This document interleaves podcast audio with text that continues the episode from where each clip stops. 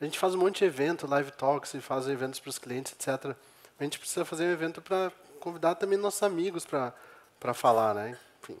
Então a gente está aqui hoje com Claudio Sasaki e a Mauri Peçanha.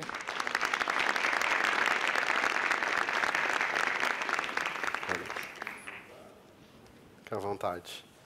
É, o Cláudio e a Mauri foram entrevistados pelo, pelo livro. A gente falou, bom, por que a gente não, de repente, faz uma entrevista ao vivo lá? Daí estava pensando em quem chamar quem chamar. Daí eu chamei esse, esses dois queridos, assim. Daqui a pouco vocês vão entender melhor por que os dois estão aqui com a gente hoje. Obrigado. E, e aí a gente quer, vai fazer um, um, um bate-papo aqui. O Sasaki, ele é não vou falar muito, mas ele é CEO da, da Geek, né? Fundou esse negócio incrível de, de educação. Não vou falar muito porque a gente vai falar sobre a, a vida deles, carreira, etc. E a Mauri, ela é diretora executiva da Artemisia, que acho que talvez tenha sido a primeira aceleradora de primeira aceleradora de impacto no Brasil, supervisionária, muito tempo atrás. Todo mundo fala hoje sobre impacto positivo, o que é ótimo, cada vez mais pessoas precisam falar, mas a Artemisia começou isso lá atrás. Eu vi a primeira vez no, quando eu trabalhava no Banco Real, uma pessoa da equipe tinha vindo trabalhar, era o Fábio Santiago, ele tinha vindo da, da Artemisia para trabalhar no banco. Eu falei, o que é Artemisia? Me explica aí. Ele começou a explicar, hum, acho que eu entendi, mas não sei bem. A gente continuou a conversa. É, e aí, a, a história deles é, é, incrível. Eu queria muito que, que vocês conhecessem um, um pouquinho melhor também, por isso que a gente está aqui hoje. Muito obrigado pela presença de vocês. Estão com dois microfones, né? Tá. Então, acho que a gente pode começar a conversa um pouquinho vocês contando é, um pouquinho de vocês, uma, uma breve apresentação, e daí eu tenho umas, umas perguntinhas boas aqui, tipo aquelas da entrevista.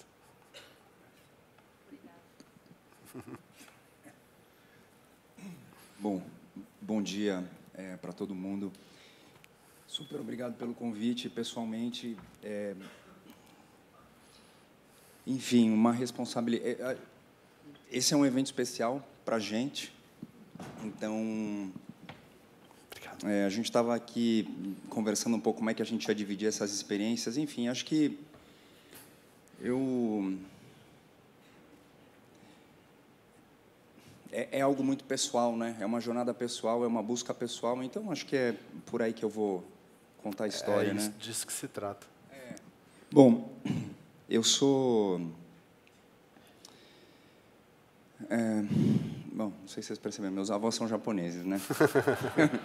e aí, como todo descendente de japonês que se preze, obviamente, educação era algo importante, a questão da cultura, da disciplina. Então, eu, a minha infância foi com esse peso de uma certa forma e foi um peso que eu durante muito tempo fugi. Eu fiz esporte a minha adolescência inteira, infância fez parte da minha vida, faz hoje ainda, então isso é algo que acho que trouxe coisas importantes para mim. Eu fui fazer faculdade saindo de uma vida de atleta e eu saí de casa com 13 anos para morar com a equipe de tênis, eu treinava tênis nessa época. E aí fui fazer faculdade, tinha assim, o diálogo com meu pai sempre foi limitado. Então, eu, foi muito difícil para mim essa escolha profissional. Eu passei por duas faculdades antes de achar que eu tinha me encontrado. Eu fui fazer arquitetura e urbanismo e nunca trabalhei como arquiteto. E porque eu tinha brigado com meu pai porque eu escolhi arquitetura e ele não queria, eu fui falei que eu tinha que dar conta das minhas escolhas e fui trabalhar. E o trabalho que eu encontrei foi ser professor. Apesar da minha mãe ter sido professora, eu nunca sonhei, obviamente, em ser professor no Brasil. E aí minha vida mudou. Assim, eu me encontrei de uma certa forma, porque até então a vida era muito em cima do que eu queria, do que eu gostava de mim mesmo. E acho que quando você educa, o olhar é para o outro, né? E foi transformador sair desse egoísmo de uma certa forma e eu assim o resumo disso é que eu fui trabalhar eu fui estudar fora do Brasil né eu consegui uma bolsa fui para Stanford fiz um MBA fiz um mestrado em educação. Aí teve um momento importante na minha vida que foi eu fui para Stanford pensando em trabalhar com algo social eu acabei indo trabalhar em banco de investimentos em Nova York. Quase igual. Quase igual por N motivos, enfim, a gente vai conversar um pouco sobre isso. E fiquei quase 10 anos em banco de investimento. Era vice-presidente da Goldman Sachs, quando, por diferentes motivos, a minha vida mudou, pessoal e profissional. Eu tinha duas filhas, três e um ano, quando eu me separei. E esse momento para mim foi um momento de ruptura, de repensar minha vida, o meu propósito, tudo que fazia sentido para mim. E o resultado dessa jornada foi a criação da Geek, que é uma empresa que busca democratizar o acesso à educação de qualidade num país que precisa tanto.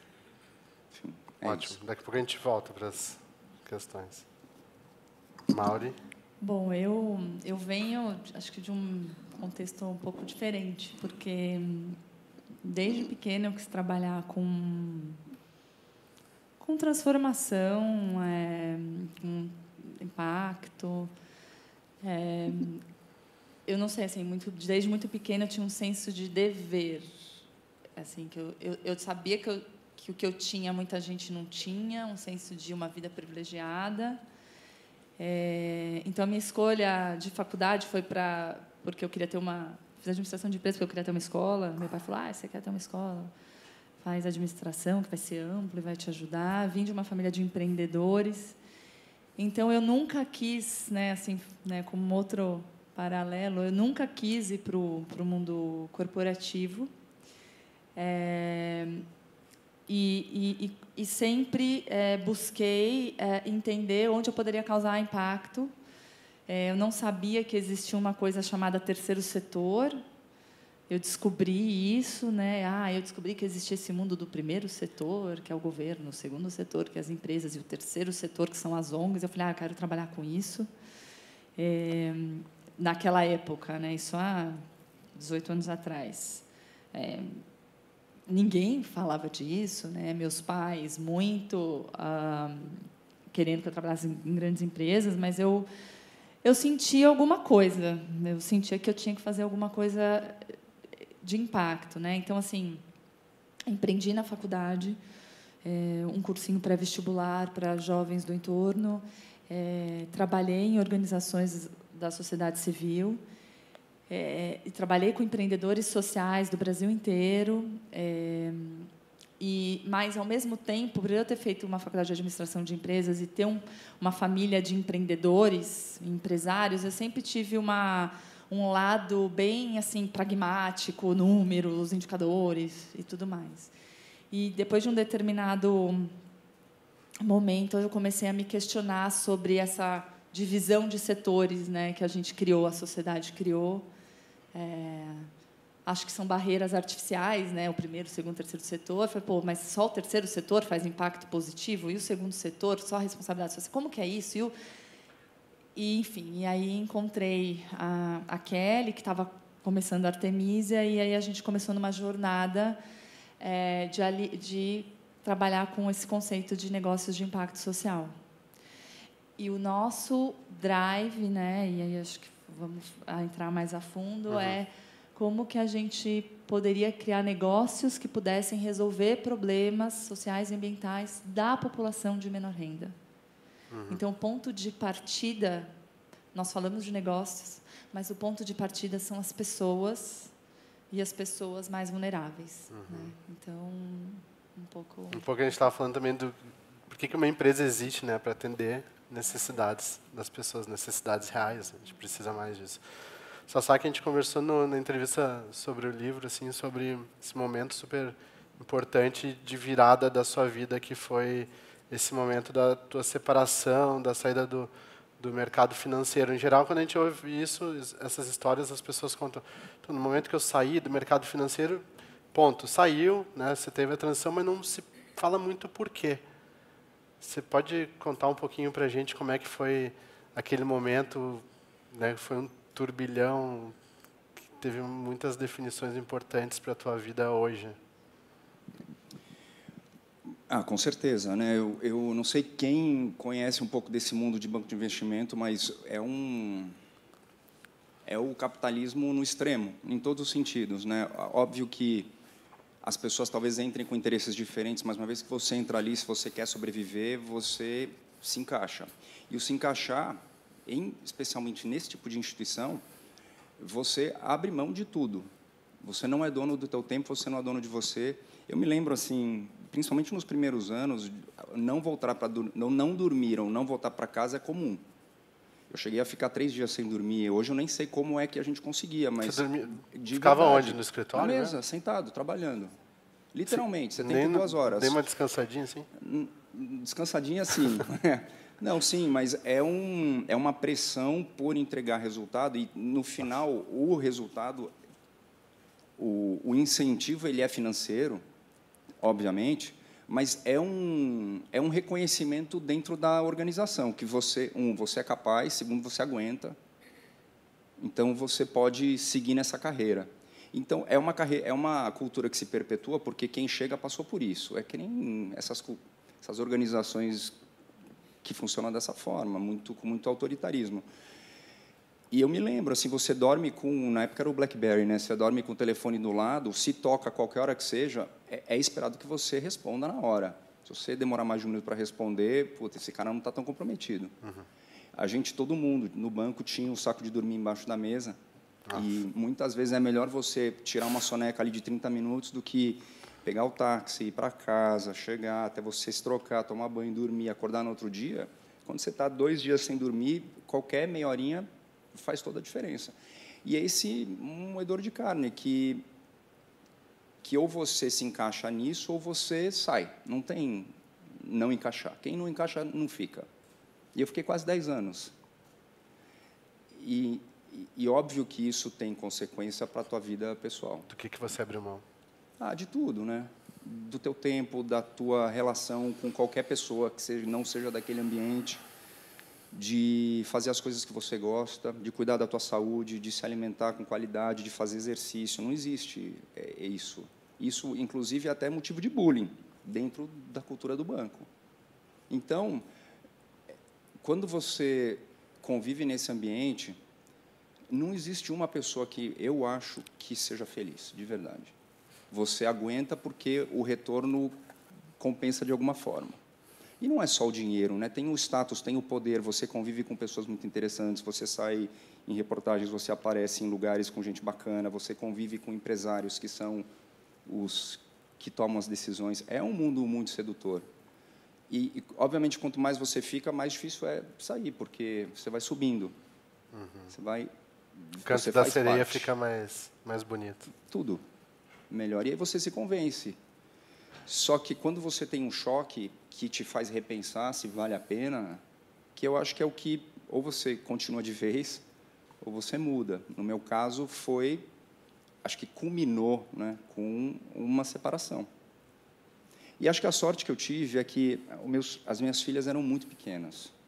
Se elas fossem mais velhas, talvez eu me encaixasse naquele quadro ali das pessoas que não viram os filhos crescer. E, e nesse momento de reflexão para mim, eu primeiro, né, eu pensei se eu queria ser um pai de final de semana ou se eu queria ser um pai todo dia.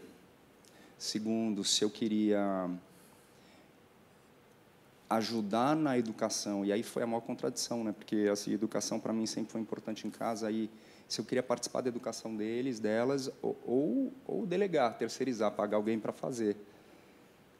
E foi nesse momento que, no fundo, no final, acho que foi, foi essa decisão de fazer parte da vida delas de forma presente que fez tudo mudar. Aí eu refleti, putz, que tipo de pai eu quero ser? Como é que eu quero educar? Como é que como é que vai ser o meu tempo? E aí o tempo tem a ver com trabalho. Então essa rotina não vai mais funcionar. Eu preciso repensar. Então já que eu vou repensar, por que não então no fundo assim, a coragem de fazer alguma coisa que você acredita, eu acho que eu também tive alguns empurrões, sabe? Não foi só uma coragem minha de eu decidir quando tudo estava bom. Me levou a isso e aí sim, acho que foi um momento de eu vou arriscar. Uhum. Eu vou dar esse passo. Acho que chegou a hora. Ou eu faço agora ou não vou mais fazer. Você primeiro se separou, depois saiu do, do, do, do mercado financeiro. É, foi. Foi a separação primeiro, 2010, e aí ao longo de 2010 aí eu mudei. Aí eu Uhum. saí e parei e fui repensar o que eu queria fazer e era educação. Para mim me tocava de um jeito muito forte. Mas a saída do mercado financeiro significava que você queria ter mais tempo com, com as suas filhas. E que não era compatível no Foi, lugar que você é, estava. Foi.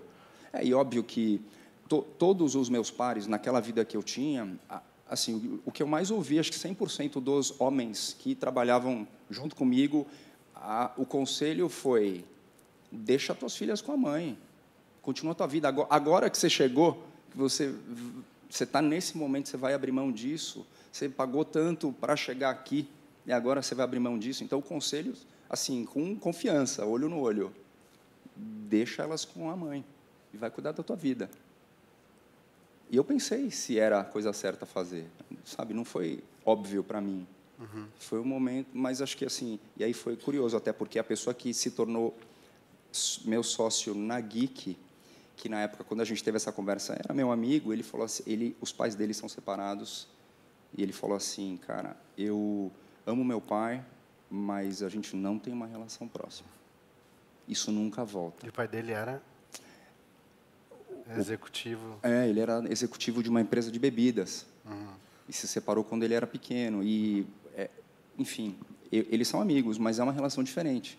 Aí, na hora, eu falei, puta, eu não quero isso para mim. Uhum. E foi isso que me fez decidir mudar. Uhum. Não é fácil tomar essa decisão, né? O que, que você sentiu no momento, assim? Porque você sente medo, né? Assim, você, você abre mão de muita coisa que você era muito importante que te fez ficar 10 anos nesse lugar. É porque assim, eu, eu a, a minha vida, né? Quando eu tomei a decisão de eu nunca mais quero pedir dinheiro para o meu pai, foi assim uma vida de batalhar pelas coisas que eu queria, pelas assim foi de conquistar mesmo, uhum. assumir que eu não vou ter nada dado e que eu preciso batalhar pelas coisas. Então, de repente, pegar e abrir mão disso foi um processo, foi, teve um luto. Uhum. Foi difícil, levou tempo, tanto da questão material, como também o lado do convívio, a tua vida que você construiu até aquele momento, né? Uhum. Então foi difícil e, e obviamente o, a insegurança, uhum. porque quando você está numa grande organização, a gente tem a placa, né? Por mais que às vezes você faça, tem a placa abre muita porta. Quando você está sozinho, é você, é uhum. a tua reputação, é o teu conhecimento, é a tua capacidade de vender uma ideia. Uhum. E por um lado amedronta muito, por outro é libertador. Para mim foi assim, eu eu, eu nunca achei que eu conseguiria fazer coisas que hoje para mim acabam sendo mais naturais, mas eu tinha muito medo, nunca tinha feito. Uhum. E falar um pouquinho, perguntar para a Maura, assim, acho que esse esse tema do, do medo, ele é muito presente assim, né, na, nas nossas decisões. É, em geral, a gente estava tava conversando com com o Itiro outro dia e o, as nossas decisões, muitas vezes, no mundo corporativo, na, nas empresas, etc., vem dessa coisa de eu preciso fazer, senão eu vou perder o cliente, senão eu não vou conseguir pagar as contas. Então, se resumir, tudo volta a esse medo de você não conseguir ter os recursos que você precisa para viver. Quando você está trabalhando com as empresas lá da, que fazem parte da Artemisia, são aceleradas pela Artemisia, é, é um, você está falando que tem essas fronteiras artificiais, mas é um, é um, é um bicho, entre aspas, diferente, porque você não consegue encaixar muito naquela coisa. Você vai produzir alguma coisa, vai gerar lucro, e aí vai alimentar a roda, a empresa vai crescer, etc. Então, eu acho que tem uma camada mais de, de medo, né, de insegurança. Vocês trabalham isso de um jeito muito especial, como que é? É, assim, acho que a gente, até quando a gente começou, né, com essa coisa de não é negócio, é negócio, mas é para resolver um problema social, como é isso. Tinha muito medo de como é, eu, né, que vim da área social, como as pessoas da área social iam entender. E assim, ah, agora você é o lucro e tem muito estigma, né? Muitas vezes acho que era mais forte antes, né? Que o lucro é ruim, ganhar dinheiro é ruim. Então você tem aquela coisa que sofrer e tal para fazer bem para o outro. E a gente estava falando de um novo paradigma.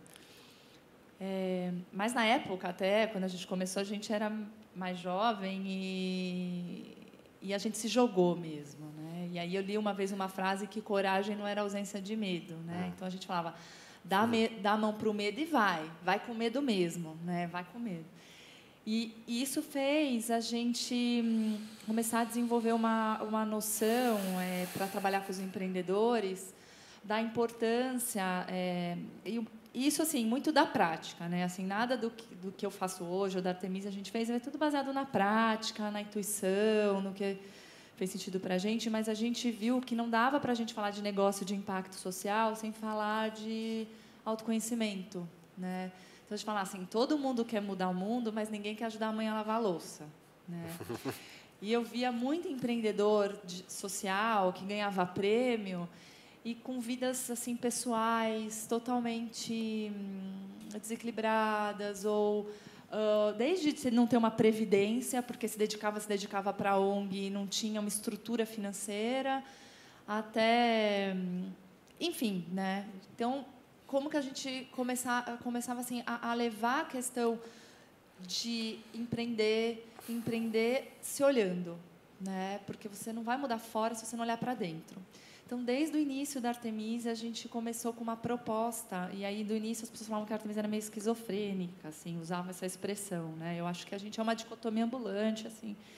Mas a gente é, começou a trabalhar com questões, olhar, a gente se, é, bebeu muito na fonte da antroposofia, para olhar as crenças limitadoras, olhar a biografia dos empreendedores e aí, depois de um tempo trabalhando bastante com isso, a gente também olhou, começou a trabalhar com comportamentos empreendedor, comportamento empreendedor, olhando muito para expressão emocional, porque a gente percebeu que empreender é um empreender assim é um jogo de resiliência, né? Uma hora está tudo bem, outra hora está tudo né? Acho que ele que está empreendendo, eu acho que eu também na Artemisia, um dia está tudo bem, outro dia está tudo ruim. Então, essa coisa de você conseguir lidar com essa resiliência emocional era muito importante se a gente quisesse criar negócios de impacto e desenvolver empatia, né, é, questões mais profundas. Então a gente criou alguns seminários que a gente trabalha expressão emocional mesmo, das pessoas falarem o que elas sentem, delas expressarem a sua raiva, se expressar o seu amor. E a gente trabalha com duas forças, muito assim, com duas é, que é o poder o poder pessoal e o amor. Então, é, a gente tem trabalho de como a gente ajuda os empreendedores a acessar esse poder pessoal e como também através de bioenergética, né? Porque às vezes essa coisa dos negócios vai trazendo para um lado mais, né? A gente fala que o amor sem poder ele é anímico uhum. e o poder sem amor ele ele é inconsciente muitas vezes, né? Ele é uhum. é anar, autoritário. Uhum. Então, essas forças do poder e amor a gente tem trabalhado com os empreendedores. E desde tem uma aula de abraço, né? aula de abraço. Uma aula de abraço, existe, né? E, e isso para nós faz toda a diferença, porque não adianta a gente ser uma aceleradora de negócio de impacto social uhum. com empreendedores que não estão minimamente dispostos a olhar para suas luzes, olhar para suas sombras, uhum. né? Onde tem muita luz tem muita sombra. Então, na Artemisia, a gente faz esse trabalho é, e dá muito medo de fazer isso. Porque é muita responsabilidade, porque as pessoas não estão acostumadas a gritar, por sua raiva para fora, etc., ou meditar junto, ou se expor em grupo, né? trabalhar confiança. Mas a gente faz porque a gente acredita que isso é importante. Então, a nossa a gente conecta com a intuição e, e vai, né? dá, conecta, dá a mão para o medo e vai com medo mesmo. Né? E isso tem sido muito importante para o nosso trabalho. Há quanto tempo vocês fazem isso? Esse seminário a gente faz desde 2004. 2004. E vai mudando, né? Oh. Mas a gente faz há muitos anos. O, Sasaki foi acelerado pela, pela Artemisia na, na Geek, foi. né? Você passou por esse processo? Eu passei. Para mim foi uma experiência meio surreal. é porque eu vim, eu vinha do banco, né? De uma cultura Não tinha workshop de abraço lá. Não, não. não... no olho. Não, não tinha. Não, e, e, e, quando a gente passou pelo processo de aceleração, era eu, um colega meu que trabalhou no banco e seis engenheiros do ITA. Então você imagina a gente ali, aula de abraço. É, foi importante a gente passar por isso. Porque acho que a Mauri tocou num ponto da resiliência, né? E para mim, por isso que hoje o esporte para mim faz tanto sentido. Eu vejo o quão importante foi, porque é muito instável, né? É muito a, a, sensação de risco, de não saber o que vai acontecer, se vai dar certo ou não. e também de do fracasso. Pô, a gente escuta muito, ah, você é errando que aprende, você tem que errar para pivotar. Mas assim, é, ninguém gosta de errar. É uma merda quando você erra. Uhum. E, e, mas, então esse processo de reconstrução foi algo que para nós, quando a gente passou pelo processo, foi importante, porque a gente passou por isso juntos.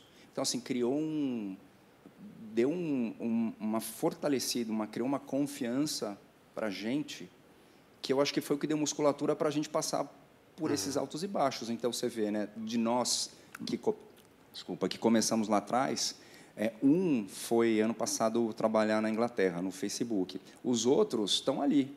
A turma está junto até hoje. São seis anos e meio de geek, né? Uhum. Então eu, eu, eu, eu acho que foi para mim mudou minha vida por diferentes motivos também, mas ali foi um momento importante. Por diferentes motivos? Por diferentes motivos. É. é. Bom, a gente estava falando assim, tem uma coisa que que é importante na vida deles, assim, que é esse momento da Artemisia, né? Porque tá, não sei se foi no, na aula de abraço, de repente.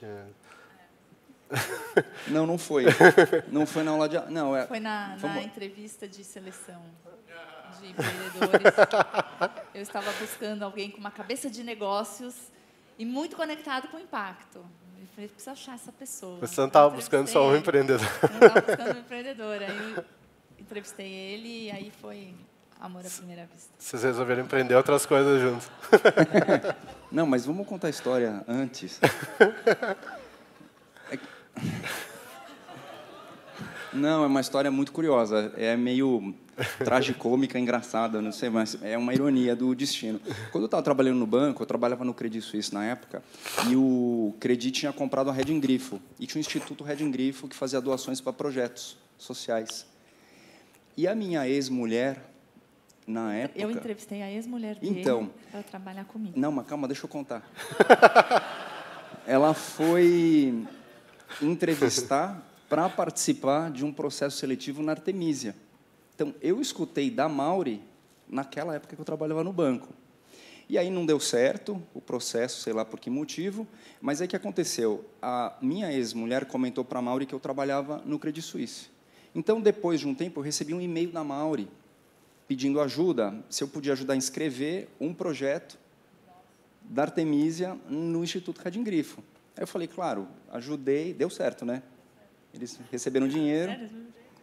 E aí, depois, enfim, sei lá quantos anos depois, uns cinco anos, cinco anos depois, a gente tem uma amiga em comum, a Sandra Beth, que falou assim, ó, oh, tem uma pessoa muito legal para você conhecer, que é a Mauri. Eu falei assim, eu me lembrei da Mauri. Eu achei que era uma senhora.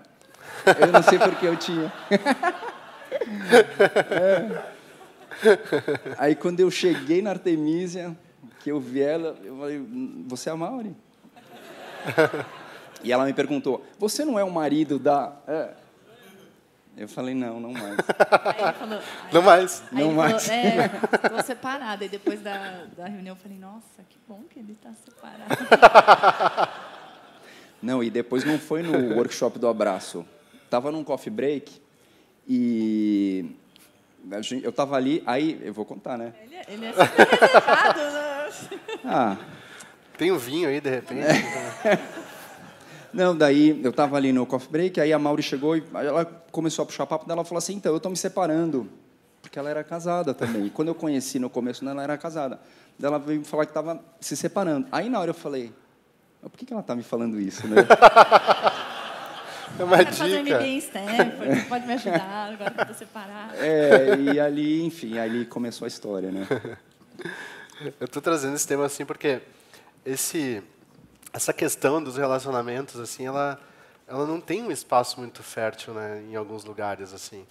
E, e eu lembro que que eu vi algumas vezes assim, olha, fulano de tal tá é, namorando um consultor de tal lugar, então assim, ou para o trabalho de consultoria, ou você sai da empresa, ou então as pessoas estão namorando na mesma área, ou troca de área, ou não dá para continuar esse namoro. Então assim, é, é tudo é, criado para romper essa barreira humana, né? Para quê? Para continuar naquele lugar de você tem que trabalhar a serviço do capital e continuar alimentando essa roda também. E aí eu queria eh, perguntar assim, como é que é, Mauro, dentro dessa, desses empreendedores que passam, passam lá pela, pela Artemisia, como é, que, como é que você vê a evolução desse... Porque deve ter outras pessoas que vêm do, do mundo é, corporativo, empresarial mais tradicional. Assim, eu queria saber como é que como é que essa questão do humano ela começa a ficar mais mais presente nas nas relações e, e você mesmo trazendo essa questão do autoconhecimento é criar o espaço para que isso apareça, né?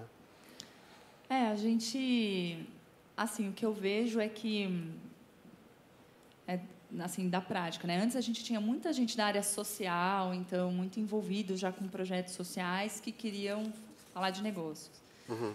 E hoje, e, e, hoje a maioria é o contrário, né? Então é, é, a gente vê muita gente de empresas é, querendo fazer algo com propósito, um pouco nessa parecido, né? Com, com o Sasaki, essa ideia de eu quero deixar um legado, né? E, e a maior parte das pessoas elas empreende, tá certo? Elas querem propósito e tudo mais, mas tem muito a ver com fazer as coisas do jeito que acredita. Uhum. Então, assim, é, eu, eu quero ter uma empresa, eu quero fazer uma coisa que ajude o mundo que faça, mas eu, eu quero ter relações que eu acredite, relações com os meus colaboradores, relações de trabalho, relações de confiança. Então, isso, assim, é o que tem motivado. Então, as pessoas já já vêm, né? Assim, a nova geração já vem total com esse chip do ganhar dinheiro e mudar o mundo, né? Nova geração mas é, a gente tem conversado com empreendedores bem maduros e tal, e tem muito a ver. Assim, eu quero empreender para fazer do meu jeito, né? Porque de alguma forma eu entendi que é, eu ia saía para trabalhar e deixava minha alma em casa, e de alguma forma eu entendi que essa grande corporação, né? Ou de alguma forma eu, eu as minhas decisões não estavam alinhadas com o que eu acreditava, né? Então, essa coisa do fazer do meu jeito vem muito forte, uhum. muito forte, uhum. que é o humano, né? E, uhum. e passa por isso. Uhum. Né? Assim, é claro que a gente tem um desafio enorme nesses empreendedores. Eu, a gente ainda está trabalhando com negócios, né? A gente busca negócios que vão resolver problemas das pessoas de menor renda. É, mas ainda esses negócios estão sendo empreendidos por pessoas da alta renda pessoas bem educadas, pessoas bem formadas, uhum. maioria homens brancos. Uhum. Então também, né, a gente tem se é, é, se questionado como que a gente consegue trabalhar com que as pessoas resolvam seus próprios problemas dentro das periferias, fazendo negócios, negócios que cresçam e que cruzam as fronteiras. Uhum. Né? Então isso para a gente também tem sido muito importante, porque é, que esse é o humano da coisa, né? Uhum. Porque senão você vai homem, branco, super educado, mais de 37 anos, né? A faixa etária. Então, a gente é, tem tentado uh, trabalhar na, na, nas discussões sobre o que é fazer negócios, né? Negócios com impacto social, né? Para quem, feito por quem, quem é o protagonista dessa história, uhum. né? Então, porque senão as discussões de negócio de impacto vão ficando discussões muito financeiras também. Uhum, uhum. Né? E deixam de ser discussões humanas, porque são negócios para impactar as pessoas. Exatamente. Né? Então, como não, não ser só uma discussão financeira? Né? E eu, eu, eu, queria pegar essa bola e passar para o Sasaki, porque bom, a Geek tem investidores super reconhecidos, alguns ícones do capitalismo até, né, e estão acostumados a investir e cobrar resultados dentro do que a gente está vendo aqui, que é o sistema como funciona hoje. Como é que você lida com isso, né, tendo, tendo um negócio social, conhecendo o mercado financeiro e querendo fazer as coisas do seu jeito? É, é, é muito difícil, né? Assim, sendo franco,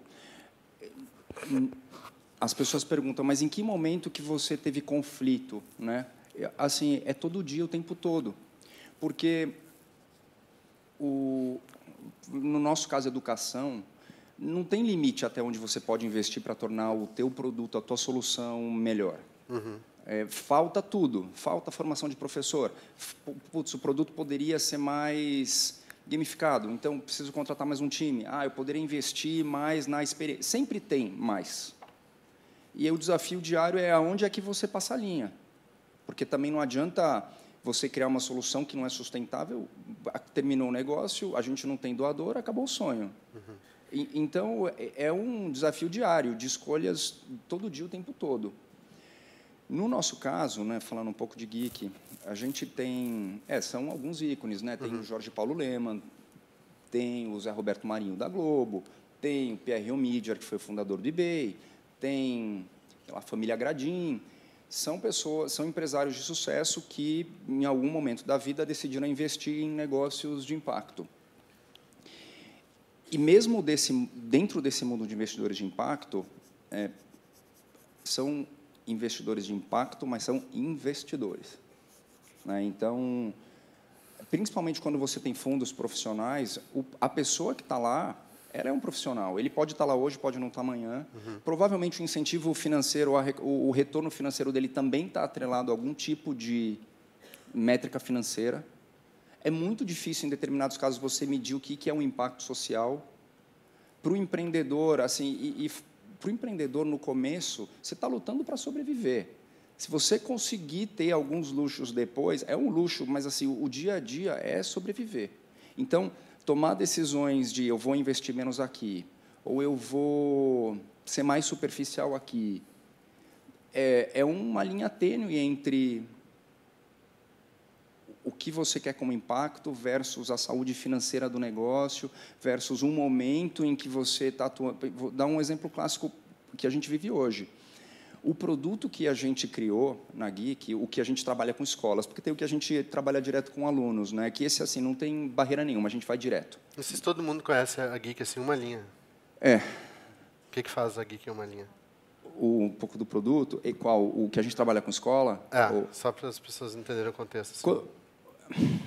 É, o, ensino adaptativo. É, o, assim, a grande crítica, uma das grandes críticas que a gente tem em relação ao modelo de escola de hoje é que é, talvez o professor seja a única profissão que, se você congelasse ele numa sala de aula 100 anos atrás, descongelasse hoje, ele ia saber exatamente o que fazer.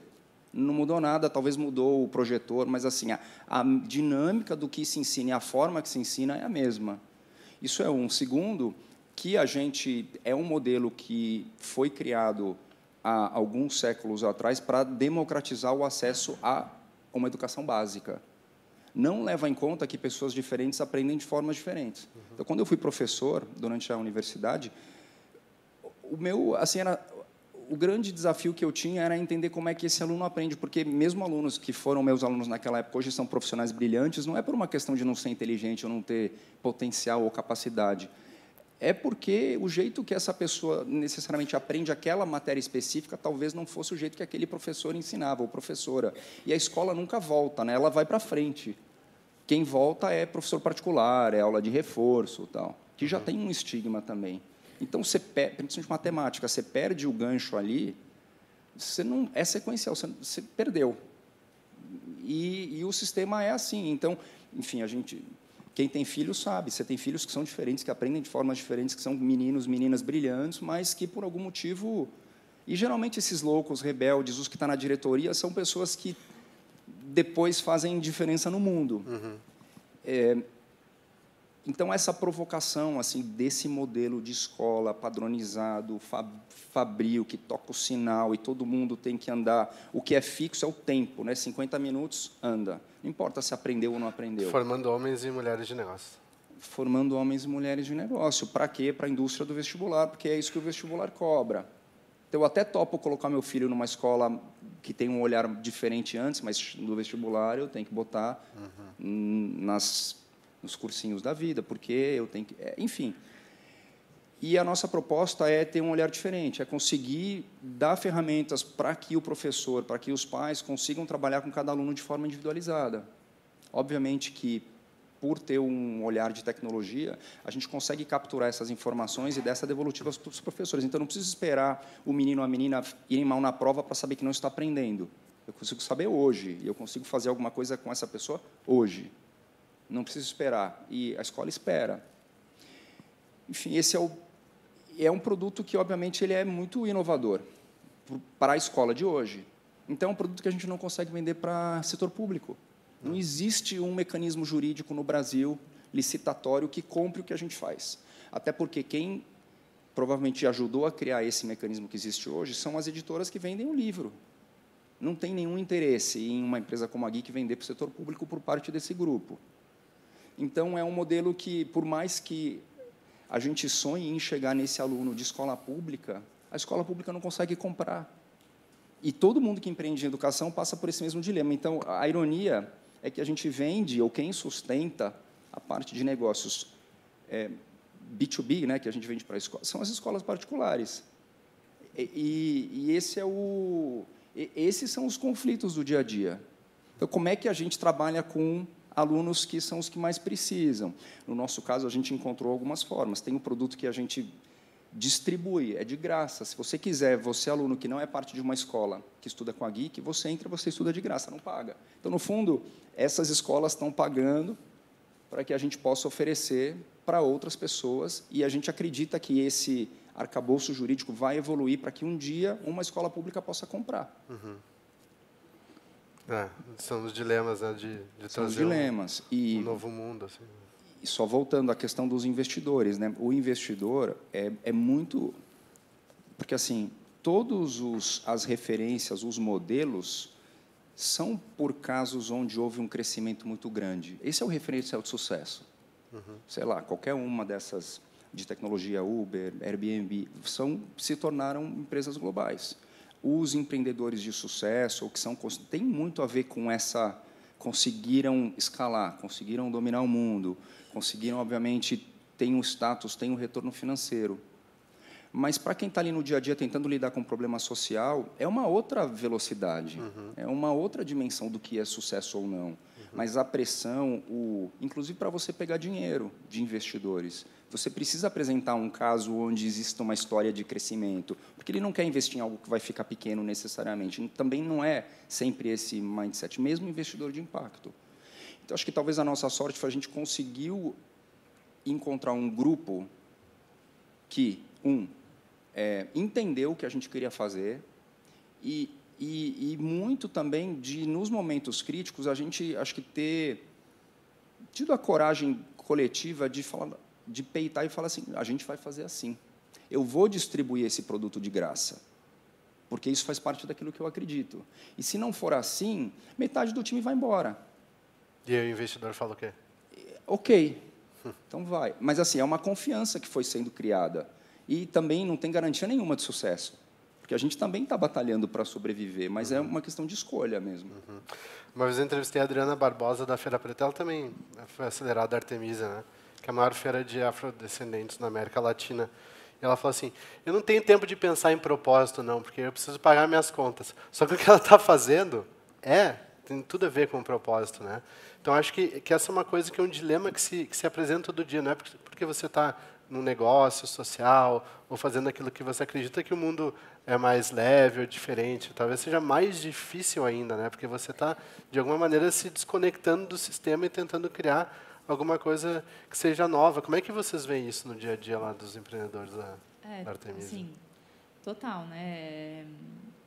A Adriana é um caso, né? Agora ela tá, né, foi considerada uma das negras mais influentes do mundo, tá, mas tá ralando muito há muitos anos, né? Não vem agora, mesmo Artemisia, né? Todo mundo agora algum tem mais gente que conhece uhum. do que antes na imprensa, mas são são muitos anos de de relação. E, e essa coisa do às vezes as pessoas até vão trabalhar no negócio de impacto porque acham que é um negócio de assim para trabalhar menos. É, ah, ter... e não é porque a gente está trabalhando em áreas muito disruptivas. A gente está querendo soluções para o aluno da escola pública. É para aquela mulher ou para aquela pessoa que não tem educação financeira e dar um produto financeiro para essa pessoa com dignidade é, tem uma solução para a mãe é, melhor que, melhor que, que seja melhor para ela deixar o filho dela para ela poder ir trabalhar. Então, assim, a gente está lidando com problemas nada triviais. Né? Então, assim, o grau de obsessão que você tem que ter, pelo menos que eu acompanho, é maior, o desafio é, é maior. E, e, às vezes é isso, as pessoas.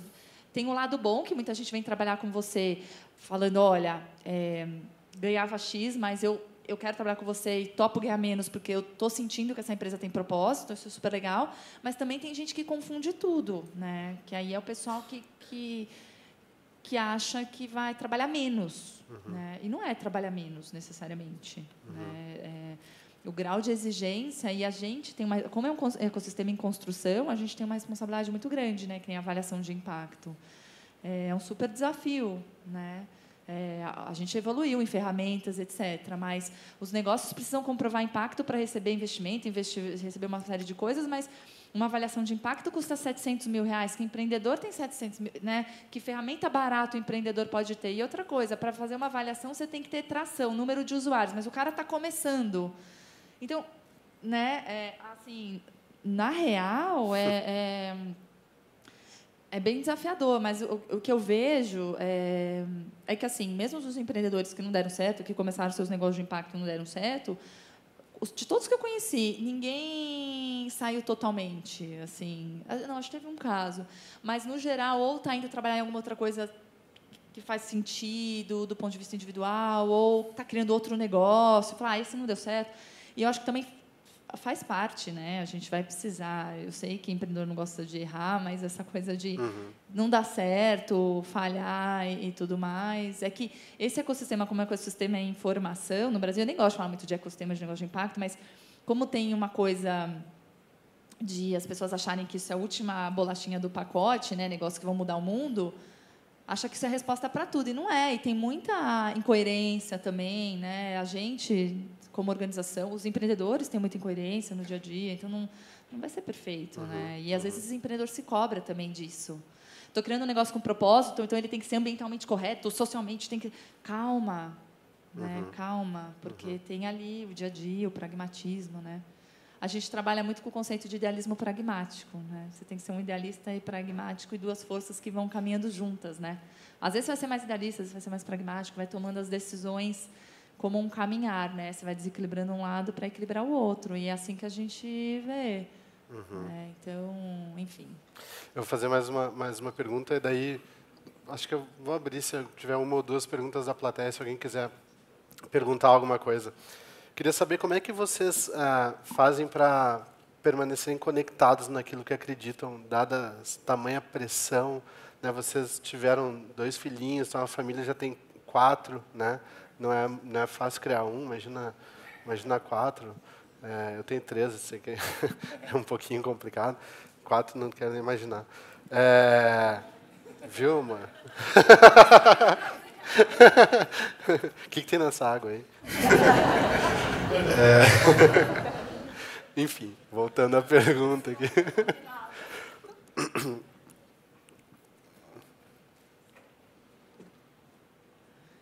É, eu acho que é, com quatro crianças, né, e enfim, as filhas do Cláudio moram com a gente, as minhas filhas também, né, considero. É, acho que a coisa hoje, né, ter um filhinho pequeno, é, tá, a reconexão tá muito no dia a dia com a família. Então, para mim, no meu caso, assim, a coisa da reconexão vem muito da família e desses seminários com os empreendedores de autoconhecimento, que aí eu consigo né, fazer uma meditação, alguma coisa assim. Mas o convívio, o dia a dia com a família, final de semana com a família, é tipo sagrado. É, a gente não tem ajuda, então a gente com os quatro. Então, é, essa é, tem sido a fonte de cansaço uhum. e tem sido a fonte de preenchimento também, assim, né, com a família, com a natureza, isso tem sido para mim.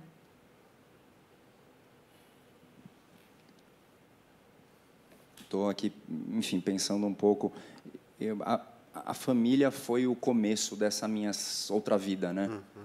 Ah, na época eram só as duas meninas, hoje são dois meninos, duas meninas.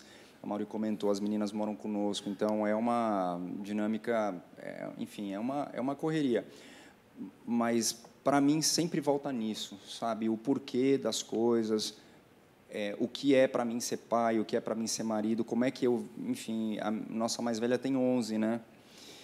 É um momento diferente. Então, esses rituais familiares que vão desde o chega em casa não tem celular, até finais de semana a gente sempre cozinha e aí eles cozinham juntos então cozinhar juntos virou também um, um dos nossos rituais e assim o, no fundo são pretextos ou desculpas para a gente gerar diálogo uhum.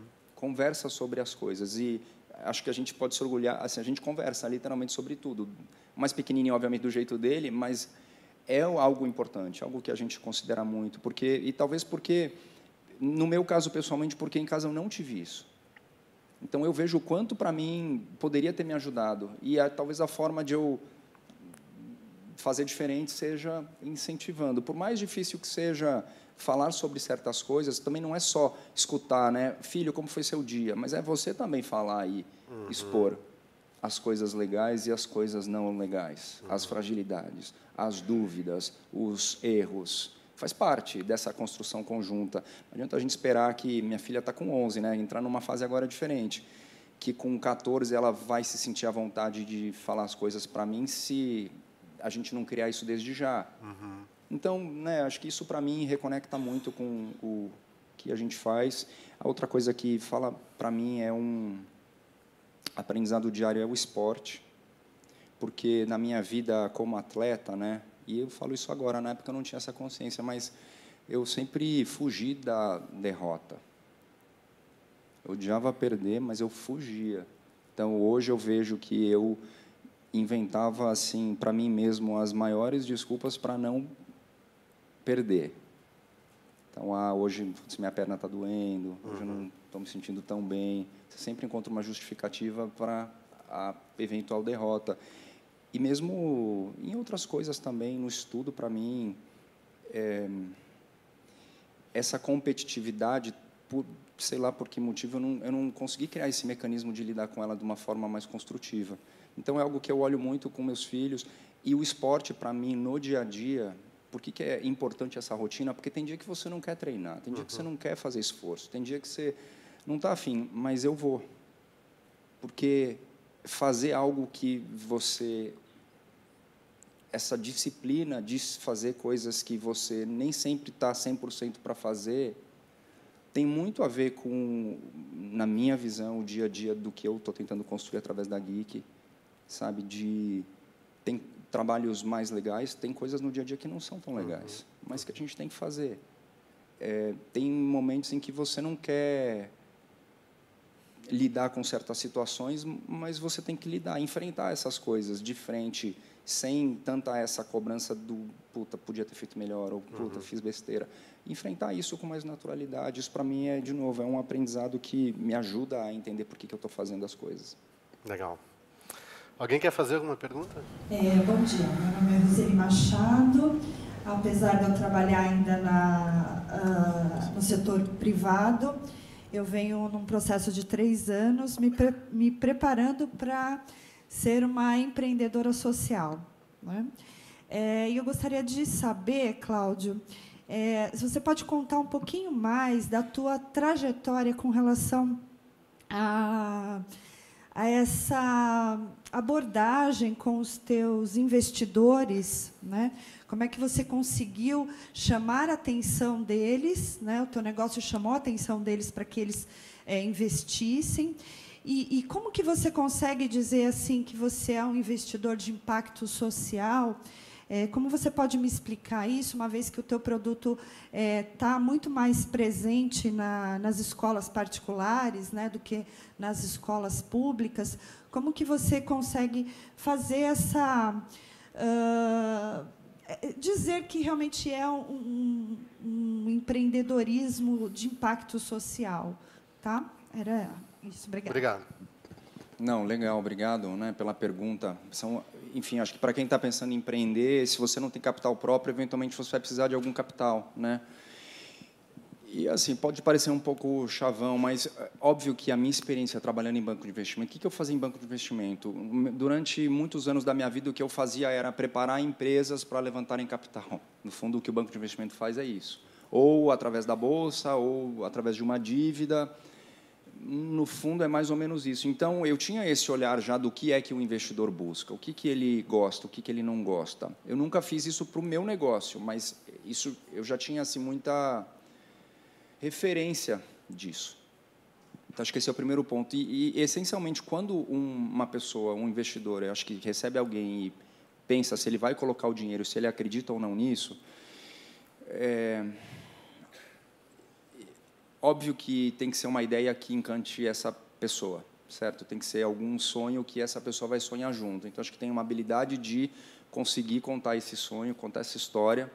Segundo ponto, eu acho que ela tem que ter algum racional de como é que isso se sustenta financeiramente, seja através de um modelo de negócio, seja um modelo de doação, seja um modelo de alguém subsidiando, enfim, você tem que ter uma ideia que pode mudar, tudo bem, mas naquele momento, como é que isso se sustenta? Porque ele não quer colocar o dinheiro e essa ideia eventualmente morrer daqui a pouco.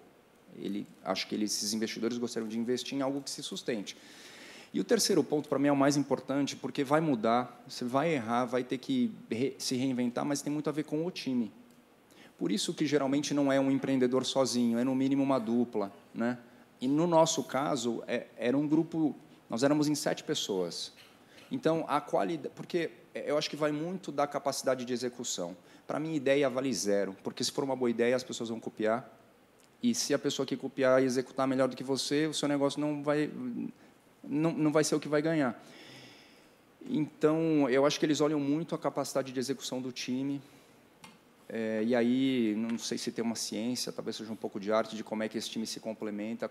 Eu acho que tem muito, eles vão olhar muito como é que esse time lida com conflito, se é uma relação construtiva, destrutiva. E acho que talvez o último ponto só é se esses empre... porque o empreendedor ele fica apaixonado pela ideia dele, né? Óbvio. É por isso que ele está se propondo a fazer isso. Mas eu acho que o empreendedor ele para onde vai olhar se você é apaixonado pelo problema que você quer resolver, menos pela ideia, porque a tua ideia vai mudar. E aí quando o empreendedor é muito apegado à ideia, ele fica preso naquela ideia, ele demora muito para mudar. E aí esse demorar para mudar, no fundo o que acontece é que o dinheiro acaba. Então acho que é um pouco estou estendendo um pouco, mas é esse conjunto de coisas. Só para ir para outra pergunta, né? essa é uma pergunta que a gente se faz muito e a gente escuta muito. Né? Dado que a gente hoje, em escolas, trabalha mais com escolas particulares do que escolas públicas, por que, que isso é impacto? E no nosso caso específico da Geek, você tem uma ideia de dimensão. Hoje, com alunos de escola, a gente tem mais ou menos uns 20 mil alunos em escolas.